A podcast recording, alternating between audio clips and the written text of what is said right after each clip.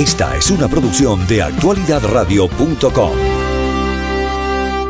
No, igualmente es, es un lujo ser entrevistado por ustedes. Muchas gracias. Juan Antonio Blanco es historiador, diplomático, activista de derechos humanos y nos trajo mm, un contexto, ¿no? De un contexto histórico de lo que implica esta historia que ha narrado vida y muerte del cartel de, de Medellín, Carlos Enrique Legder Rivas, sobre la, el tráfico de droga de Colombia a Estados Unidos vía Cuba desde los años 70. Al regresar vamos a estar conversando con Eddie Banoy, que es abogado y periodista colombiano, un testigo directo porque vivió prácticamente no solamente en la, en la Colombia de aquellos años, sino en el barrio donde Pablo Escobar perpetró sus últimas hazañas. Así que tendremos muchas historias para comentar, pero antes de irnos al corte, Vamos a escuchar este audio. Esto le corresponde a John eh, Jairo Velázquez. Recuerden ustedes Popeye. Popeye murió en el 2020 y mm, fue, bueno, conocido ¿no? como sicario, el famoso sicario colombiano, formó parte de la estructura criminal del cartel de Medellín. Y esto decía sobre el aval de los, los Castros para el tráfico de droga a Estados Unidos. Puerto Rico es territorio norteamericano en algún momento el cartel de Medellín utilizó, pensó o rechazó la idea de utilizar a Puerto Rico como un puente para meter droga o lo utilizaron en algún momento? Mire, Puerto Rico nunca fue utilizado por Pablo Emilio Escobar Gaviria, él utilizó fue Cuba. ¿Por qué Cuba sí y por qué Puerto Rico no? Realmente, pues Cuba también por su posición geográfica, porque él está pegado ahí de Cayo Hueso, que usted entra ahí rápido y entra a, a Miami pues en, en dos, tres horas, pero entra rápido. Eh, para la época eh, estaban empezando las lanchas rápidas que eran muy novedosas. Eh, a Pablo Escobar le interesaban las Bahamas, que era lo que administraba Carlos Le Rivas, y le interesaba Cuba. Pero la ruta por Cuba era muy costosa porque había que enviar la cocaína en barco a, México y de México en aviones con bandera mexicana entraban a, Cuba. Allí lo recibía Raúl Castro, que Raúl Castro era el jefe del ejército y lo recibía en, el aeropuerto. ¿El propio Raúl Castro, hoy presidente de la República? Claro, y cuando se descubrió, los norteamericanos descubren un alijo de cocaína en las calles de Miami, saben que venía por Cayo Hueso y saben que ya descubren que viene de Cuba. Cuando descubren esto, eh, eh, Raúl y Fidel hacen una pantomima, matan a un general allá, creo que es Ochoa, hacen una pantomima, juzgan a una gente, matan un montón de gente allá en la isla, o dos o tres, no sé cómo es la cosa, no me acuerdo bien en este momento. Sí, era el general Ochoa, lo procesaron supuestamente y lo responsabilizaron por narcotráfico. Tú hoy estás diciendo que él no tuvo nada que ver. Sí, claro, pero él participó, pero no, no, el responsable era Raúl. Y Fidel sabía. Y le voy a dar un dato más, más clave todavía, para que vea usted que no todo el mundo es pristino. Me voy a atrever a decir esto. El, enlace entre todos se llama el Nobel de Literatura Gabriel García Márquez.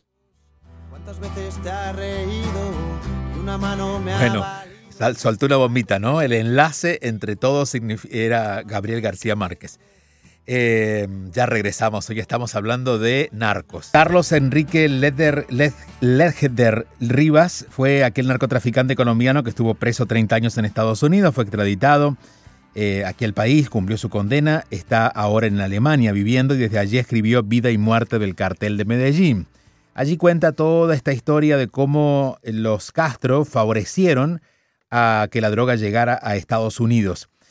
Vamos a conversar ahora con nuestro próximo invitado que nos eh, atiende desde Colombia. Se trata de Eddie Banoy, es abogado y es periodista.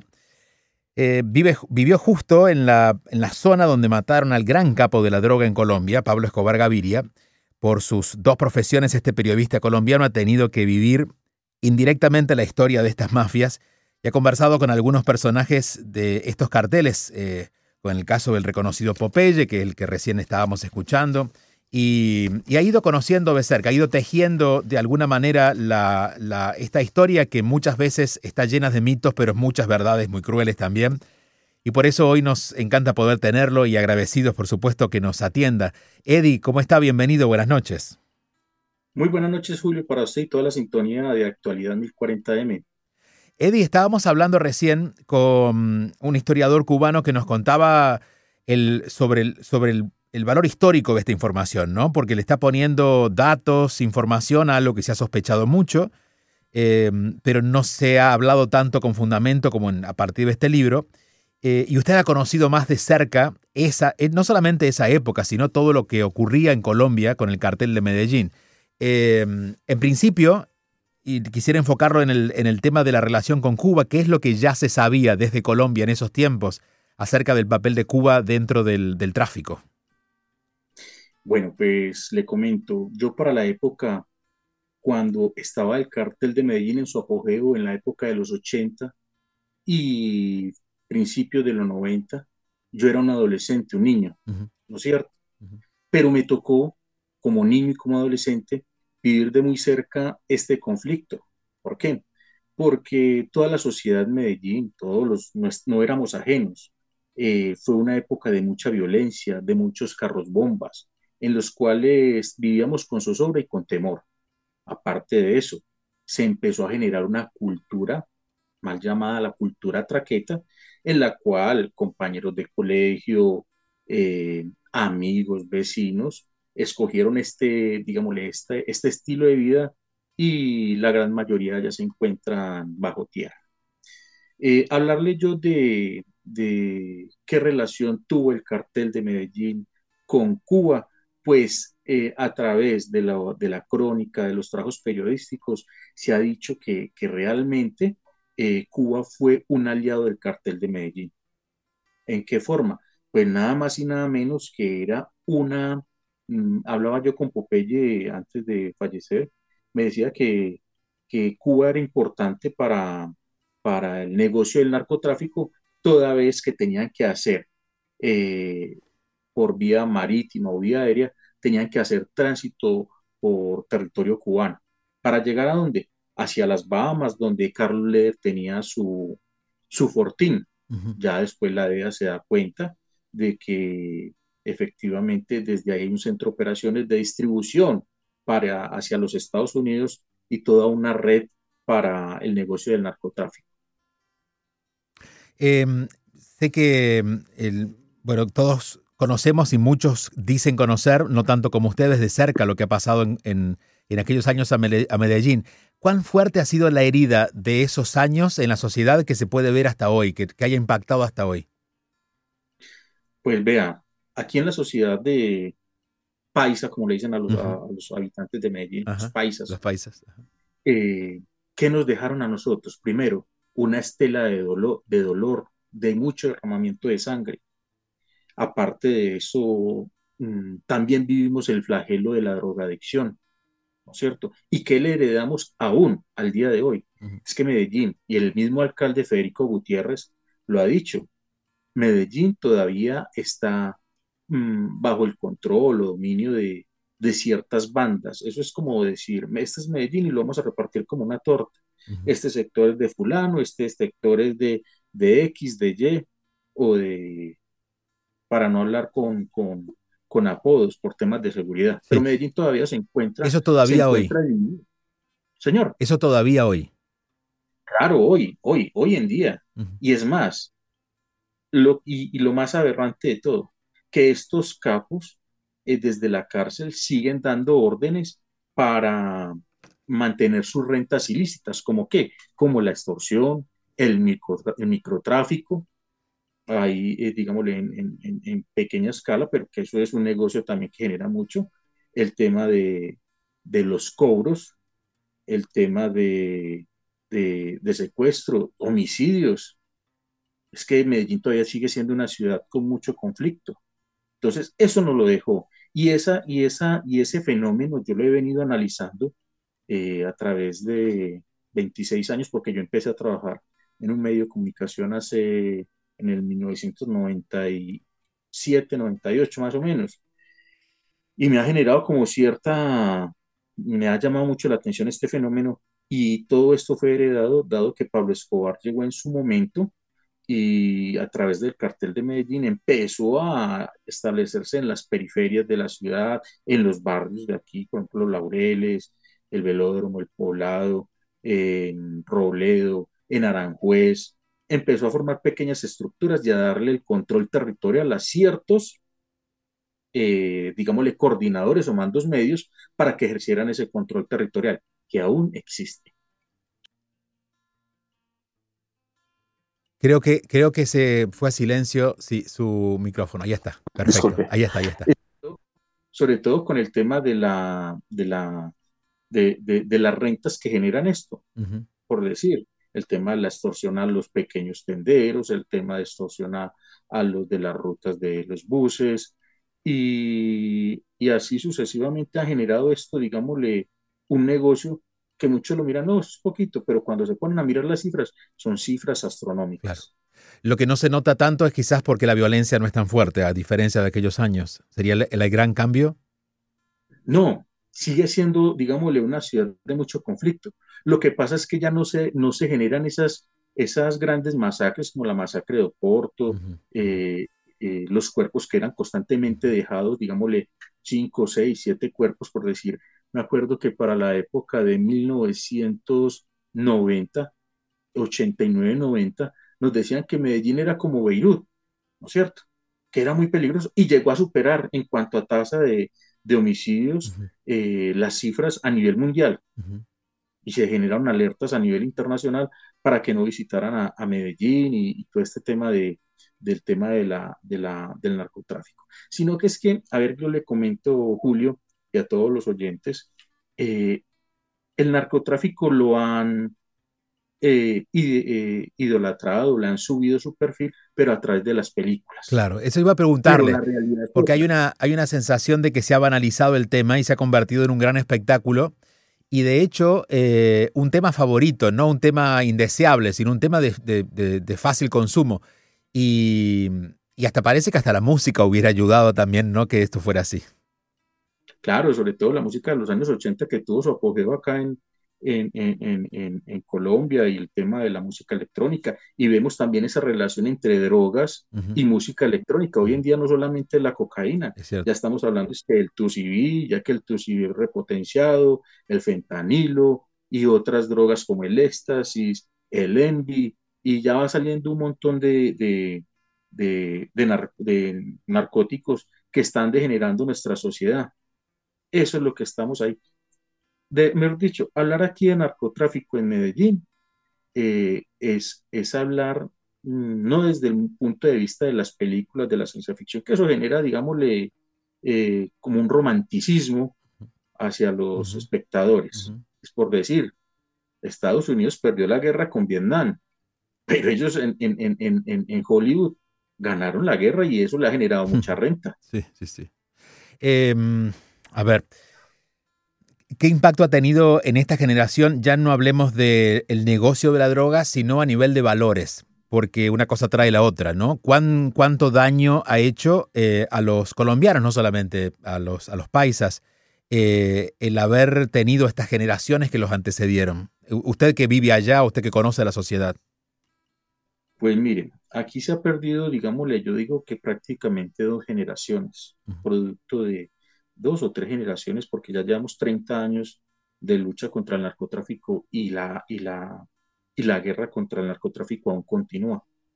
Pablo Escobar murió, pero ya llegaron a heredar otros varones como Berna y así sucesivamente. La mal, la mal llamada oficina de Envigado ha heredado, digámosle, este negocio rentable no solamente de narcotráfico, sino todo lo que da a su alrededor se ha perdido generaciones en cuanto a los valores, porque se ha vendido esa imagen de, del dinero fácil, de conseguir eh, poder, tener coches, autos de gama alta, mujeres, las fiestas, usted me es un tema importante. El dinero fácil. Entonces, el dinero fácil, y digámosle, y es una carrera corta. Aquí, por decir, yo he analizado y he hecho varios documentales para televisión española, para, para para la televisión francesa y otros, y empezamos a mirar y es una carrera que los niños desde pequeños los cogen en las comunas y los llaman carritos, que son, vea, lleve esta razón allí, lléveme este paquete, no saben qué llevan, armas, drogas, o quién sabe qué es lo que llevan, y empiezan a hacer su carrera delictiva, el intercriminis, hasta llegar a ser coordinadores, ya luego empiezan a entregarle una zona y por último se convierten en, en capos. ¿Y cuánto es el tiempo que puede durar el, eh, digámosle, como le dicen acá en Medellín, con la camiseta puesta un capo de estos? Alrededor de 10 años, ese es el promedio, menos. O terminan en la cárcel o terminan en un cementerio. Y muchos arriesgan esos. Y es más, aquí hay familias, y se lo digo con conocimiento de causa, eh, que me decían amigos que estaban en, en, digamos, una situación económica de dinero, mi hijito, traiga plata, como sea, pero traiga plata. Entonces, por eso se han perdido esos valores. Claro, claro, Es que aquí juega un papel importante lo que es la escuela, el gobierno y la familia. Y la familia, través, digámosle, estos temas de drogadicción, sí se ha degenerado, sí han, formado eh, familias disfuncionales, con muchos problemas, con muchos vacíos. Em, me pregunto ahora por los gobernantes, la política y, por ejemplo, en el caso de la FARC, que se sabe que favorecieron todos estos sistemas, el hecho de hacer el acuerdo de paz, si no se flexibilizó de alguna manera o se maquilló que la droga pudiera correr de alguna manera oculta o sin molestar demasiado el poder, porque el poder eh, fue ajustándose a conveniencia de los narcotraficantes. Eh, lo que estoy diciendo es solamente algo que puede verse desde lo lejano. Eh, pero ¿cuál es, usted que está allá, ¿qué, cuál es su opinión? A mi perspectiva, y se lo digo porque conocí de cerca las FARC antes del proceso de paz, durante el proceso de paz, y digámosle que el tema del narcotráfico fue un tema de combustible para financiar esa lucha ideológica que tenían. Increíble. Pero esa lucha ideológica que tenían también genera unos ingresos demasiadamente altos. Es más, yo me quedo sorprendido cuando escuchaba ahí el tema de, Carlos Leder que tenía eh, sus vínculos con, con Raúl Castro y cómo le ayudaban. Y yo me pregunto, pero si es que Carlos Castro tenía un movimiento político que se llamaba Movimiento Cívico Latino Nacional. Movimiento Cívico Latino Nacional, que era anticomunista, anticolonialista, colonialista y luchaban contra la extradición. Totalmente diferente a los fines y a la política del, del régimen cubano. Pero cuando ya se habla de dinero, y no estamos hablando de dos o tres dólares, sino de millones, hasta ahí llegan los ideales. Y lo mismo ha pasado con todos estos grupos. ELN, FAR, ahora estamos hablando de disidencias que también viven del negocio del narcotráfico que no lo reconocen, que no quieren, no se hacen los de la vista gorda, pero todos, digamos, le tienen una injerencia siempre alrededor o de, negocios ilícitos como es el narcotráfico, la minería, la extorsión y el secuestro. Todos reprochables. Pero es una fuente de financiación. Cuando mira para adelante, em, conociendo cómo han ocurrido las cosas hasta hoy, ¿dónde piensa que se puede llegar a romper esto? Si en algún momento soñamos en que esto se rompa. Me refiero a la importancia del narcotráfico y la relación con los gobiernos. Es que empezando que aquí han habido gobiernos, por ejemplo, el proceso 8000 se llegó a hablar eh, que fue un gobierno de, el, de, el de Samper, que decían que han entrado dineros calientes del cartel de Medellín, mm. ¿no es cierto? Y así sucesivamente, hasta Uribe le han tenido por ahí sus, sus vínculos con, con, el cartel de Medellín, cuando él era este director de la, de la aeronáutica, también nos comentaban varias personas. Decir que se va a romper eso es cuando, mejor dicho, los propios gobernantes tengan valores y no vayan para a gobernar, para enriquecerse, para buscar su beneficio, sino para cuando vayan a trabajar por el pueblo. Pero eso es muy difícil, es una utopía. Bueno, eso le diría que en el discurso de Petro está, le pregunto si está ocurriendo en el discurso de Petro. No, en esto de ocuparse del pueblo y buscar lo mejor para ellos. Digo, el discurso este, pseudo socialista de Petro hay, una, hay un interés de, bueno, de ocuparse de su pueblo. Me pregunto cuánto favorece al, a, estos, a estos tipos de negociados el hecho de que él esté en el gobierno. Mm, a ver, ¿cómo te dijera? Hablar del gobierno de Petro, pues yo digo que es un gobierno también como todos que tiene muchas falencias, ¿no es cierto? Pero hasta el momento no se le ha comprobado, digámosle, ese vínculo con el narcotráfico, por el momento, o decir que ha tenido una relación o esas cosas así, además que las tendrán, porque, digámosle, en gobiernos anteriores, por ejemplo, la, la ñeñe política con el gobierno de, Iván Duque, eh, fue un, es un tema que, que aún todavía genera mucha controversia, ¿no es cierto? Pero decir que ahora con el gobierno de Petro tiene relación con eh, temas de narcotráfico, no. Él ahora está llevando un proceso de paz con el ELN, que ellos también han tenido sus vínculos con el narcotráfico y a gran escala. Eh, estaría yo también diciendo que, Petro es una persona que, que, tiene relaciones con narcotraficantes. No, eso sería totalmente falso. Por el momento yo creo que eh, lo importante es que eh, el gobierno tiene que trabajar por el Estado colombiano porque igual la tasa de desempleo, la tasa de inseguridad, el tema del narcotráfico que hoy en día está disparado, los grandes cultivos, él sí tiene una responsabilidad política en ese tema de la lucha contra el narcotráfico. Él sí tiene un, como, como, como mandatario de los colombianos, tiene el deber y la obligación de empezar a erradicar estas mafias, esperando que haga su trabajo, pero pero que vaya a terminar el tema del narcotráfico para mí es un imposible. ¿Por qué? Porque es una, actividad que genera demasiados recursos y, como dicen por ahí, ¿quién va a soltar la, gallina de los huevos de oro? Ese es, ese es, el único temor que tenemos con respecto a estos temas, ¿no? Que por más buena voluntad que haya, mientras haya seres humanos en el medio que puedan corromperse por un poquito de dinero o mucho, eh, el destino tenderá a repetirse de momento. Así es, Así es. Ahí es un tema de, del deber ser y de valores. Pues tienen que ser personas demasiadamente virtuosas, demasiadamente honestas para no dejarse corromper. Es que empezando por, por el cartel de Medellín que llegó a permear, digamos, el Congreso, llegó a permear las fuerzas públicas, las fuerzas militares, eh, la policía, tenían sus informantes, formaron un bloque de búsqueda para acabarlo a él. Y es más, analicemos este punto. Tuvo que eh, el Estado colombiano, oiga pues, el Estado colombiano, las agencias internacionales norteamericanas asociarse con el cartel de Medellín y con grupos paramilitares para eliminar a Pablo Escobar. Estos se conocieron como los Pepes, y ahí viene un mito, que se lo digo, eh, se lo traigo a colación, yo cuando en la época de 1993, 2 de diciembre, 3 de diciembre de 1993, cuando mataron a Pablo Escobar, eh, lo primero que dieron fue el bloque de búsqueda, dio de baja a la persona más buscada del mundo. Ya después, con el paso de tiempo, empiezo yo a trabajar en el tema de periodismo, me doy, escucho otra versión, donde la familia, eh, Roberto Escobar y Luz María, me decían, no, Eddie, mire, lo que pasa es que mi hermano, el lema de él siempre fue, prefiere una tumba en Colombia que una cárcel en Estados Unidos, y por eso él se metió en tiro. Y luego, a través de relatos escritos como este libro que se lo recomiendo, Hermanos de Sangre, de Antonio Rafael Sánchez, Toño Sánchez, donde nos habla del tema de, de la muerte de, la, de, los hermanos Castaño, ahí toca un punto especial y que también don Berna en algún momento lo dijo, a Pablo Escobar lo mató mi hermano alias Semilla.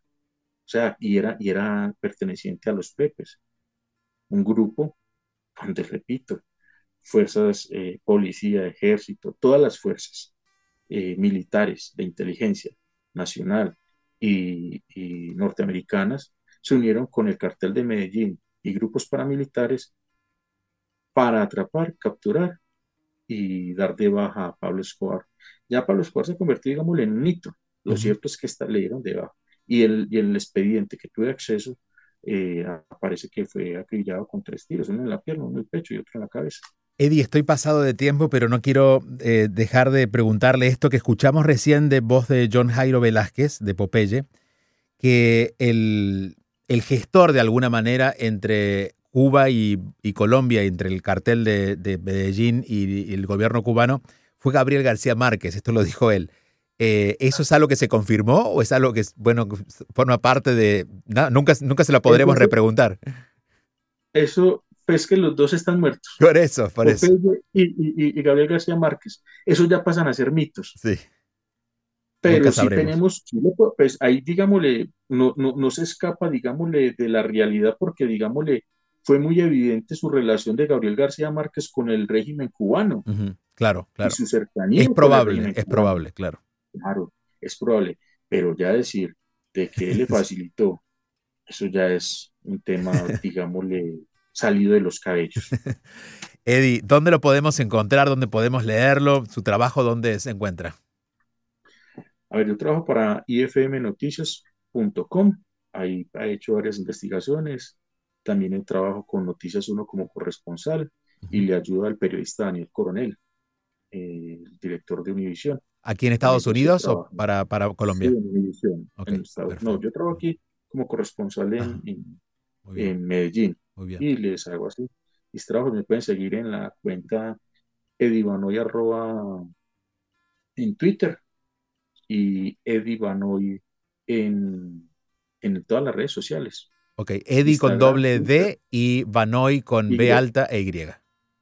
Actualidad Radio 1040, una emisora de actualidad Media Group.